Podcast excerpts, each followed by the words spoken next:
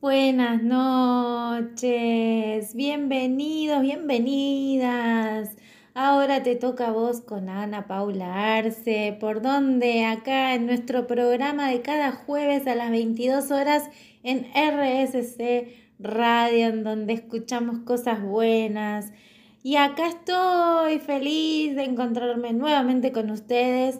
Esta semana realmente ha sido eh, unos días de mucha, mucha introspección, de reflexión, eh, en medio de toda una actividad que, hacemos en uno de, de, los lugares en donde yo estoy, en Coaching Global, estamos en lo que llamamos el desafío antifrágil y son días donde está esta revisión, ¿no? De poder encontrar esos espacios de fortalezas que vamos desarrollando a medida que transitamos incomodidades, caos, esas adversidades.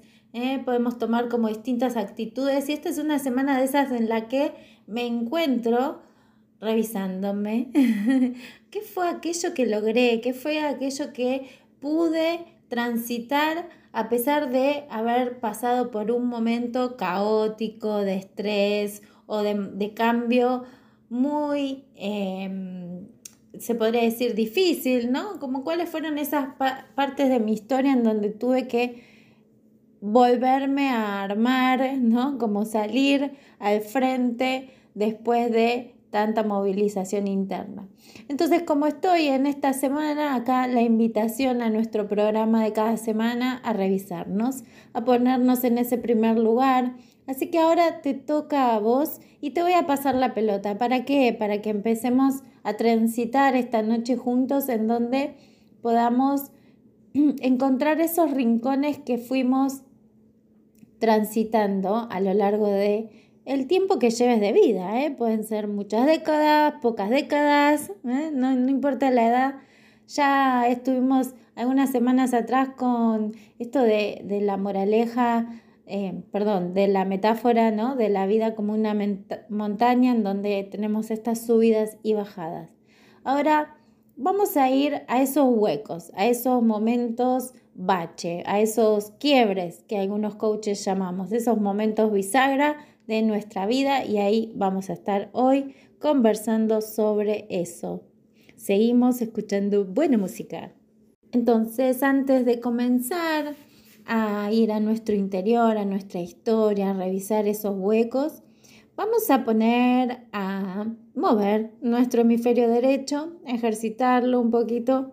Ahí vamos a, a mover esa imaginación, nos vamos a meter en el mundo de los cuentos y los invito a viajar por un ratito a ese lugar más del inconsciente y de esos aspectos más inocentes, mm, donde nos permitimos jugar por un ratito. Así, después nos vamos a introducir en nuestra historia, en esos huecos, en esos espacios para reflexionar. ¿Qué pensé para el día de hoy? Entonces, este, este cuento que eh, tiene que ver con el de seguir reflexionando, la invitación a revisarnos, se llama la bolsa interior. Alfonso sopló con triste resignación las dos velas con el 4 y el 0 sobre la tarta. Nunca había sido aficionado a las fiestas, pero esperaba algo más brillante para su entrada en la cuarentena. Había convocado a media docena de personas, pero sus invitaciones habían sido rechazadas con todo tipo de excusas.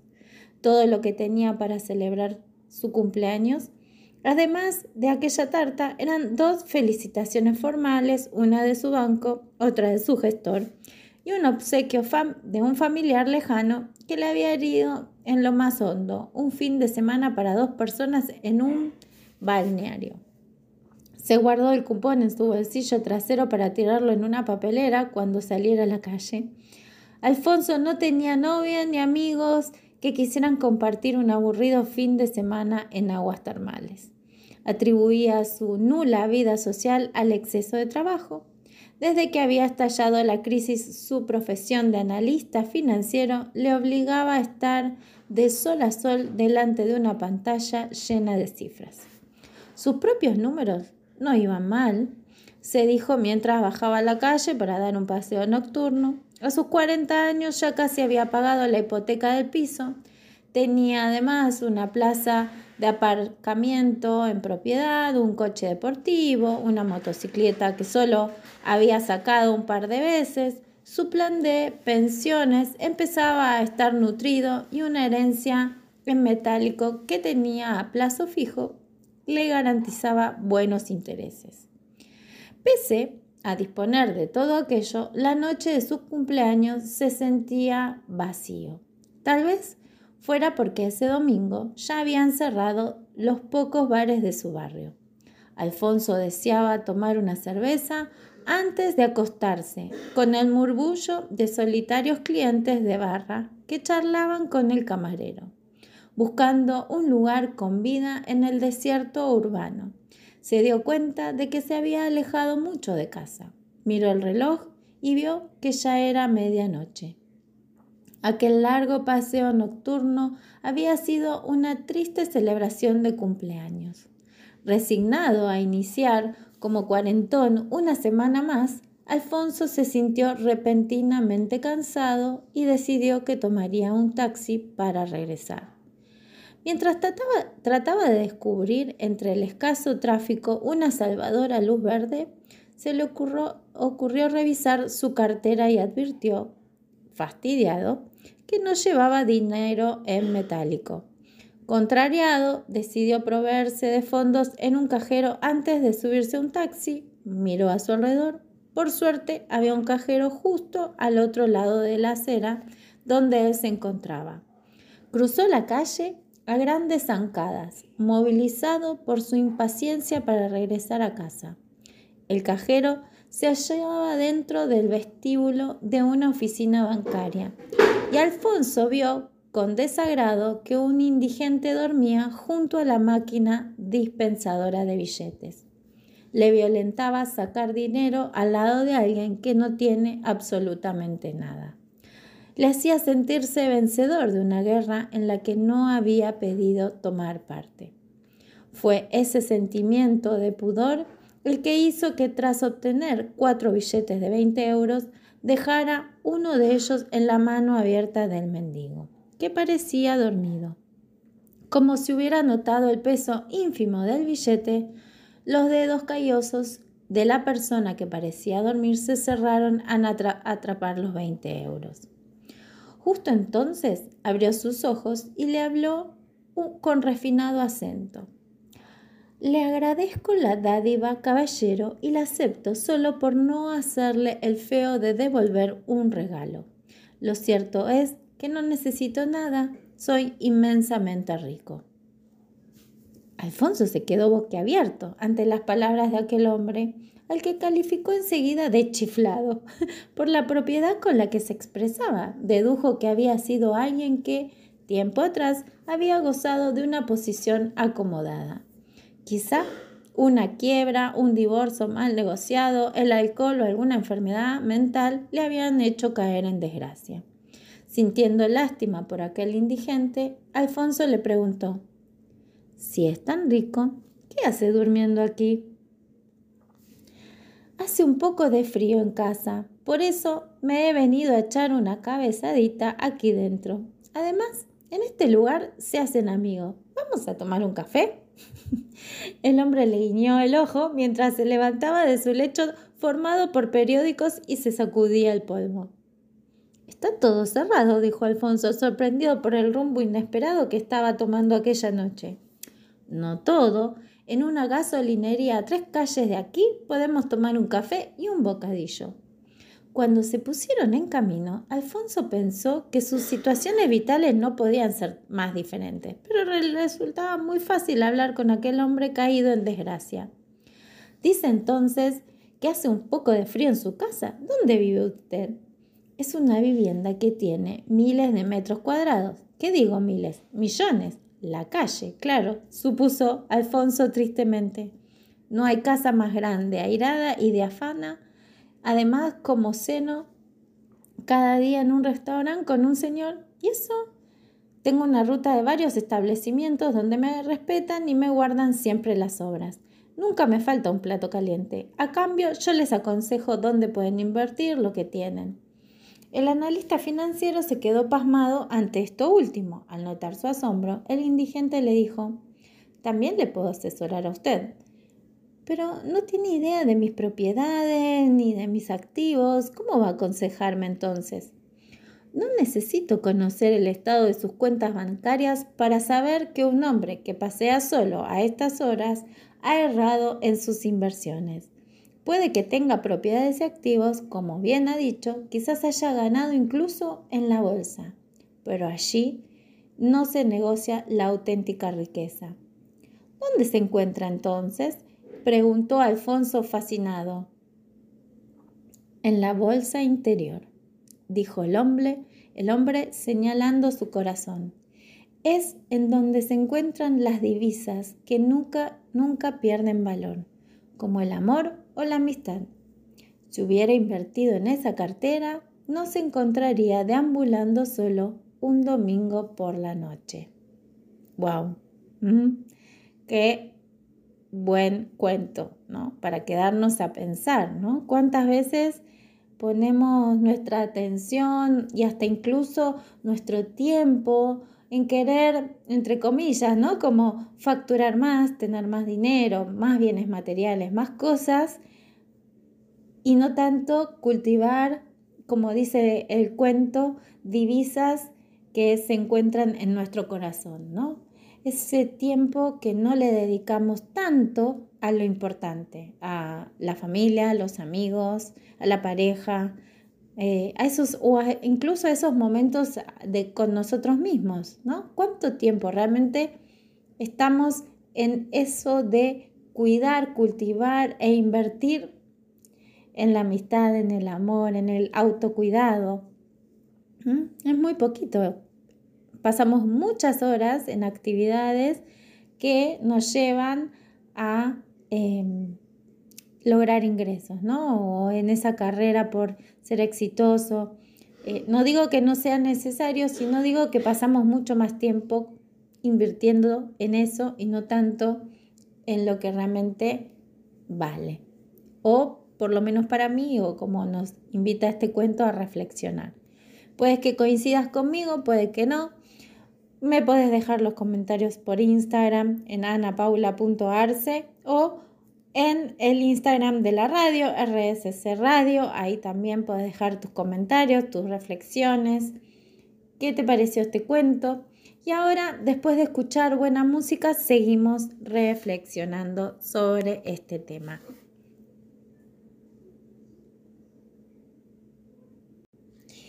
Y seguimos aquí en Ahora te toca a vos ponerte en ese primer lugar y reflexionar. En dónde estás poniendo tu tiempo. Ya lo hemos conversado en algunos encuentros anteriores, pero sí me parece que hoy es un día para poder ponernos a revisar esos huecos, como dije al inicio, esos espacios en donde hubieron baches en nuestra vida que hasta incluso puede que en el día de la fecha o en tu actual momento también estés como en ese espacio de profundo dolor o profunda tristeza o hay algo que esté incómodo, que te gustaría que esté distinto y sin embargo seguís como dando vueltas en el mismo lugar de no modificar nada porque quizás es más fácil como caer en ese cuento de, uy, mira lo que me pasó, mira lo que me dijo, o qué difícil que está la situación del país, o el dólar se fue a las nubes. Puedes empezar a contarte eso, quedarte como te podría decir en estático en el tiempo y no ir hacia lo que realmente querés o proponerte hacer un cambio radical, un cambio profundo en eso que está incómodo. Como que si tuviésemos esa tendencia de que los momentos en nuestra vida que están siendo difíciles o que fueran difíciles, eh, son más fáciles de compartir y contar, ¿no? Lo que no nos gusta, lo negativo, los dramas de la vida. Yo no digo que no sea legítimo sentir lo que nos afecta, ¿no? Por supuesto, no digo que no, pero podemos ahorrarnos un poco más el tiempo si no le dedicáramos tanto tiempo al sufrir, ¿no? Hay, un, hay por ahí esta frase que seguro la, la conoces, eh, de que a veces le damos mucho tiempo al sufrimiento, ¿no? Que el dolor es inevitable. Hay una, un acontecimiento que sí nos afecta, que sí nos, nos duele, pero el sufrimiento es opcional. Es algo que podemos elegir que dure menos y no tanto tiempo. ¿Qué quiere decir esto? Que vamos a revisar cosas que te hayan pasado, quizás tenga que ver con tu origen, tenga que ver con el lugar donde creciste, puede ser en la etapa de la niñez, puede ser en la etapa de la adolescencia, puede ser que hoy estés transitando la adultez, pero seguramente, o quizás ya estés eh, entrando en las últimas décadas de tu vida, lo que sea que estés transitando, lo que sea que te haya pasado, es momento de marcarlo como si pudieses dibujar en una hoja una línea del tiempo y hacer puntitos, ¿no? Un puntito, bueno, cuando eh, mis papás se separaron, puede ser en la niñez, cuando mm, tal persona querida falleció, ¿no? como esos momentos de dolor que fuiste transitando, marcarlos en esa línea de tiempo, lo podemos hacer en una hoja, si quieres podés tomarte este tiempo para hacer este dibujo que te propongo y hacer como una revisión en cada uno de estos puntitos, ¿no? Como, bueno, ¿y qué me cuento de esto que marqué a mis cinco años? Y pueden pasar algunos años más y acá cuando falleció mi ser querido y por ahí tenía 15 años, marco otro puntito y decir, ¿y ahora qué me cuento de esto que ya pasó?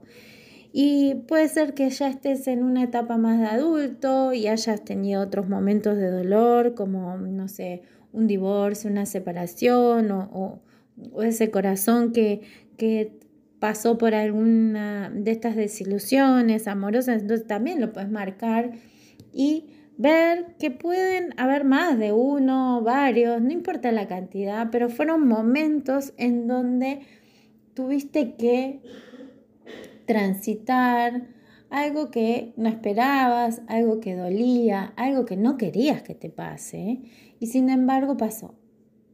Y sin embargo tuvo lugar en tu vida.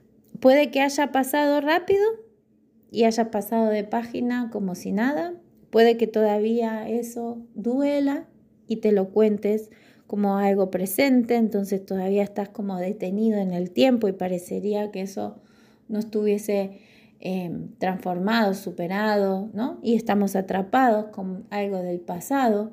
Puede que mucho de eso haya ido mutando y haya cambiado de forma y algo que era muy, muy, muy doloroso antes, ahora te lo vuelves a revisar y sin embargo ya no duele tanto o ya no es el mismo cuento que te contabas antes. Entonces, ¿para qué hacemos esta revisión?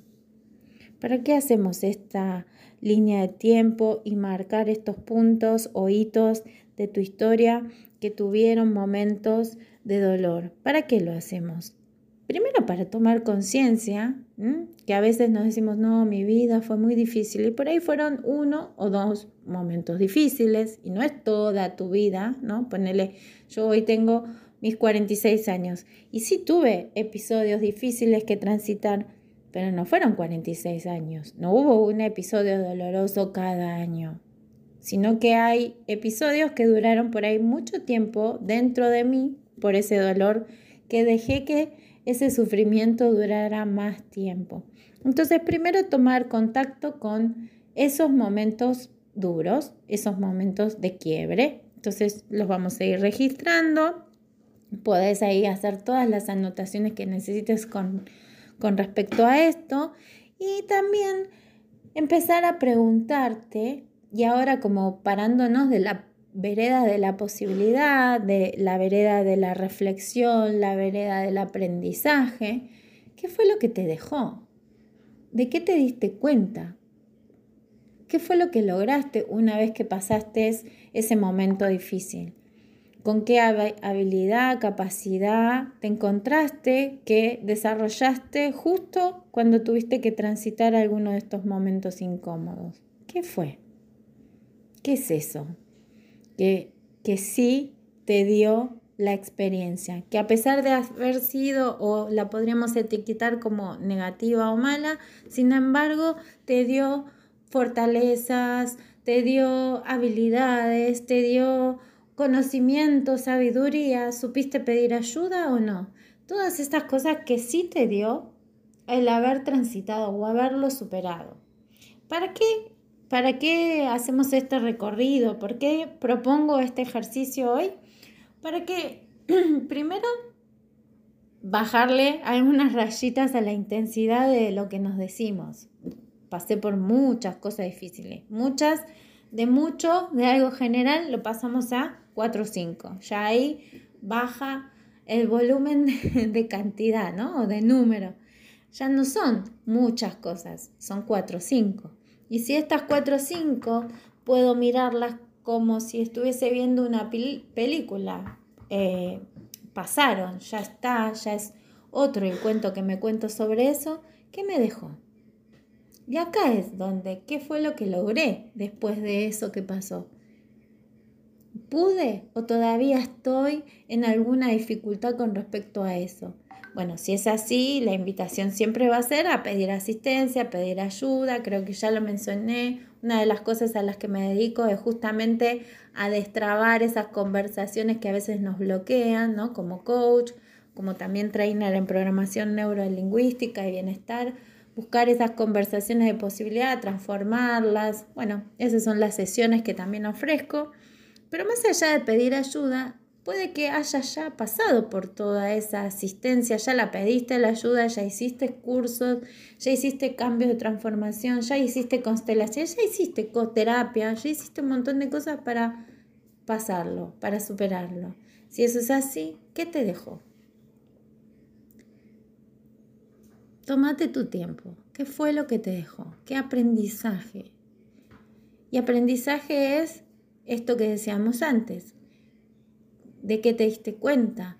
¿De qué habilidades o con qué capacidades nuevas te encontraste? Todo eso es como tu nueva caja de tesoro, ¿no? Como tu nueva caja de recursos. Cosas que sí conoces que pudiste transitar, que sí pasaron, que sí superaste y que ahora estás, ¿no? Como en otro momento o por lo menos mirando hacia atrás con una palmadita en el hombro diciendo, che, mirá, lo lograste, lo superaste, lo pasaste, mirá lo que aprendiste. Si eso es lo que te deja este ejercicio, bienvenido sea el darte cuenta. Y si todavía hay algo que esté incómodo y te gustaría que esté distinto, ya sabes, puedes pedir asistencia. Y si no, es seguir preguntándote, ¿para qué vino este episodio en mi vida? ¿Qué me está dejando? ¿Por qué está tan difícil transitar este dolor? ¿De qué me tengo que dar cuenta? ¿Para qué vino esta persona en mi vida? ¿Qué tengo que ver? ¿Qué tengo que aprender? ¿Por qué esto me enoja tanto? ¿Qué tengo que aprender de este enojo? ¿Qué tengo que aprender de esta tristeza? ¿Qué tengo que aprender de este dolor? Si todavía no hay algo que ahí hayas podido reflexionar. Porque seguramente esto que está incómodo o esto que se haya presentado fue para dejarte un aprendizaje. Y como, como hoy estábamos mm, compartiendo el cuento, ¿no? ¿Cuál es esa bolsa interior que fuiste acumulando de estos tesoros internos que tienen que ver con habilidades y capacidades que pudiste lograr después de momentos difíciles. Bueno, ¿cómo vienen hasta acá? ¿Cómo fueron transitando primero todos estos encuentros anteriores? ¿Qué fue lo que fueron descubriendo en cada encuentro? ¿Qué, ¿De qué reflexiones o qué Em, cosas eh, pudieron poner en práctica de las que estuvimos compartiendo en todos estos programas. Me gustaría escucharlos virtualmente, se podría decir. Me pueden compartir en mi Instagram en anapaula.arce o en el de la radio, en RSC Radio, ahí donde escuchamos buena música, buenas cosas. Eh, pueden dejarnos todos sus testimonios, compartir, darse cuentas. A mí me gusta un montón cuando me escriben y me van contando, algunos ya saben a quiénes me refiero, que me dicen, ay Ani, qué bueno que estuvo esto de la montaña, qué bueno, me escuché todo el programa, estoy haciendo, estoy respondiéndome las preguntas. Bueno, eso a mí me, me motiva, ¿no? Me inspira y me mueve a seguir haciendo esto que eh, sigo entrenando. ¿eh? La conductora de radio eh, en este programa que ya vamos a tener nuestro segundo, ya estamos transitando, finalizando, se podría decir, el segundo mes de Ahora te toca a vos. Muy orgullosa de mí misma por habérmelo permitido, agradecidísima con Guillermo y toda la producción que me invitó a, ser parte. Y también eh, a desafiarme, ¿no? A desafiarme a ver, uy, ¿y cómo lo hago? ¿Y qué hago? Y acá como animándome cada vez más y, también eh, disfrutándolo en un espacio ya, te diría de seguridad y confianza, pero más relajada, ¿no? Como al principio, uy, qué miedo, ¿cómo lo hago? ¿no? Como inquieta, tensa. Y ahora se puede hasta quizás notar en la voz, que va cambiando a medida que uno lo va transitando distinto también acompañando la respiración. Bueno, hicimos un ejercicio de relajación hace unas semanas atrás también. Y como les dije, empecé esta, bueno, este programa de hoy contándoles que estoy en esta semana, ¿no? En esta semana de desafío antifrágil en coaching global y revisando justamente esos momentos de mi vida donde han sido eh, momentos que no me esperaba, ¿no? De caos y que fueron fortaleciendo mi mundo interno. Y ahí es donde hoy elijo revisar y como les compartí el ejercicio, ver qué cosas sí pude después de esos momentos que no fueron tan lindos, que he derramado lágrimas, he pataleado, eh, me he quejado, me he enojado, me he angustiado, me he todo, pero me refiero a esto de hoy mirando hacia atrás digo, wow, todo lo que soy hoy, todo lo que tengo para dar y todo lo que todavía tengo ganas de hacer, tiene que ver con aquello que pasó. Gracias a esos momentos difíciles, incómodos, gracias. Porque ahora me toca a mí resignificar esos momentos, contarme un cuento más amable. Aunque haya sido triste en aquel momento, hoy puedo agradecer y decir gracias porque si eso no hubiese pasado, no sería quien estoy siendo ahora con todo lo que sí pude. Así que esa es mi semana, esa, en esa reflexión estoy. También orgullosa porque en todo este camino profesional, y esto ya eh, se puede eh, escuchar como el parroquial de la semana, pero sí eh, vengo en esta transformación hace muchos años, hace muchos años.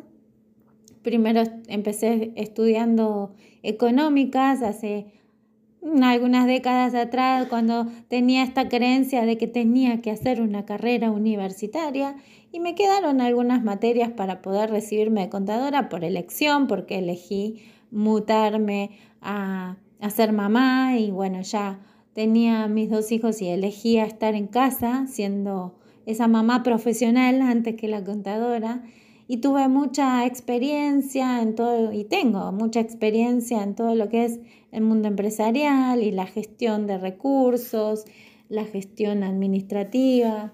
Eh, después hice algunos cursos en relación a recursos humanos, trabajé en una consultora, hasta que un día me encontré con la Fundación El Arte de Vivir, en donde aprendí las técnicas de respiración, meditación, el yoga. Y ahí fue un camino hacia adentro, más de contemplación. Ahí fue cuando me di cuenta que estaba viviendo una vida que no quería y pude eh, tomar decisiones a pesar de ser difíciles y yo creía que la familia era que mamá, papá y los hijos estén todos juntos, yo sosteniendo una relación que ya no me hacía feliz, otro día la cuento, hoy no, pero sí tomé esa decisión de esa familia darle otra forma distinto, con casas separados. Y sí, después eh, me hice contacto con el coaching y me formé. Y luego conocí la programación neurolingüística y me formé. Y me profesionalicé. Y hoy en la Asociación Argentina de Coaching Ontológico Profesional ya me dieron el certificado como senior coach y en eh, la red latinoamericana de PNL me formé también en el tercer nivel como trainer. Hoy puedo formar a otros, tanto para coaching como en PNL. Y todo este camino que vengo haciendo, este es el año y por esto lo importante que la semana que viene se estrena algo que con mucho orgullo creamos con otra colega, Cristina Saleño, nuestro tercer nivel en programación neurolingüística trainer en PNL para la Fundación Escuela Latinoamericana de Coaching, que es donde doy clases, formo a otros, soy docente de PNL, pero este tercer nivel es un estreno. Ya tenemos muchos interesados anotados, ya comienza el martes, es una parte virtual y una clase práctica presencial, así que ideal si estás en Argentina, Buenos Aires. Eh, si no, buscamos la forma de adaptarnos como este programa llega a muchas partes del mundo, mm, puede que surja algún interesado que haya terminado su máster en programación neurolingüística y tenga ganas de enseñar disciplina como la PNL o otra, todos esos recursos que podemos tener para poder facilitar espacios de aprendizaje, todo eso lo vamos a tener en este trainer que comience y dura nueve meses. Así que, ¿para qué les digo todo eso? Porque después de haber recorrido todos esos huecos o esos momentos incómodos, después de haber hecho toda esa carrera y ese caminito profesional que elegí del acompañamiento y el de formar a líderes, hoy puedo con orgullo decir, no solo estoy acá en este espacio como conductora, que me estoy estrenando, ya lo conté antes, también voy a estar entrenando a otros entrenadores. Y ese es como mi, frutillita de hasta acá, en mis 46 años, con mucho orgullo lo cuento, por eso lo comparto, porque cuanto más compartimos los logros, más se expanden, más se contagia, más se inspira.